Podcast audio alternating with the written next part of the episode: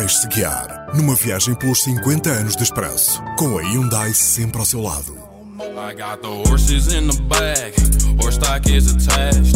Head is matted black, got the bushes black to match.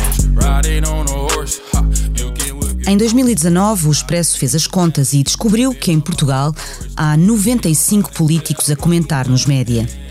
E também descobrimos que neste país nasce uma igreja por mês.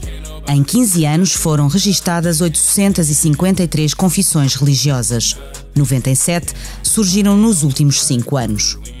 Com tanta religião, até um juiz desembargador se lembrou de citar a Bíblia num acórdão de violência doméstica. Neto de Moura usou o adultério como pretexto para suspender a pena ao ex-marido e ao ex-amante de uma mulher que agrediram com uma moca com pregos. Os políticos tiveram um ano cheio com eleições europeias e legislativas. Na corrida para o Parlamento Europeu, venceu o PS com 33,38%, tendo Pedro Marques a cabeça de lista. Em segundo lugar ficou o PSD, com 21,94%, que tinha apostado em Paulo Rangel. Foi o pior resultado de sempre do PSD a concorrer sozinho. Nas legislativas, o PS teve 36,34% e o PSD 27,76%. O PAN cresceu para quatro deputados, menos um que o CDS. Três dos pequenos partidos entraram pela primeira vez na Assembleia, elegendo um deputado cada. O Chega de André Ventura, a Iniciativa Liberal de João Coutinho Figueiredo e o Livre de Joacine Catar Moreira. Na cultura, tivemos notícias de sumiços. Desapareceram 170 obras da coleção de arte do Estado. E notícias de revelações. A joia da coroa da coleção privada da família Espírito Santo, festa de casamento, de Peter Bruegel, o jovem, foi entregue ao Museu Nacional Frei Manuel do Cenáculo, em Évora. Avaliada em 4 milhões de euros, a obra-prima do pintor Flamengo integra o espólio do novo banco. O mundo continuou a não ser um bom lugar. Os incêndios florestais na Amazónia foram tão graves que levaram a uma reação da comunidade internacional. Entre janeiro e agosto, arderam mais de 906 mil hectares, em grande medida devido ao aumento das queimadas para desmatar a floresta e implementar pastos.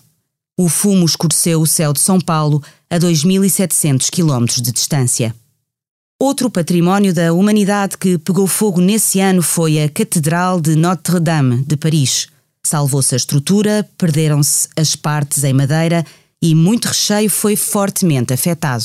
Com a Venezuela a passar pela pior crise da sua história, com 90% da população a viver na pobreza e todos os que podiam a tentarem fugir da fome para os países vizinhos, Juan Guaidó autoproclamou-se presidente interino, tendo sido reconhecido pelos Estados Unidos e o Brasil, entre outros países, mas Nicolás Maduro conseguiu aguentar-se no poder.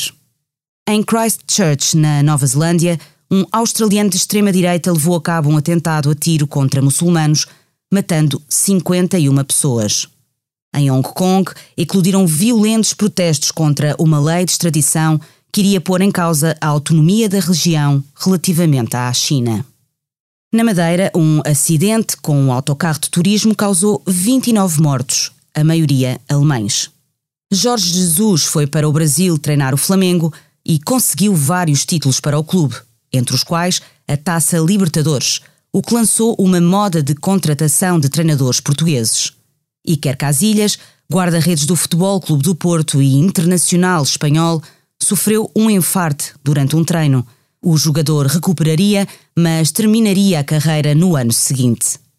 Em 2019, Portugal foi visitado pela jovem ativista ambiental sueca Greta Thunberg, então com 16 anos, o rosto do combate às alterações climáticas. Não me vejo como uma popstar, disse ao Expresso, antes de apanhar o comboio para Madrid, onde decorria a Cimeira Global do Clima. Acabou por ser a figura do ano da Time. O Expresso fez um grande gesto pelo ambiente e, a partir da edição de 5 de janeiro, abandonou o saco de plástico que acompanhava o jornal há 26 anos e passou a ser distribuído num saco de papel. I'm the bad guy. Duh.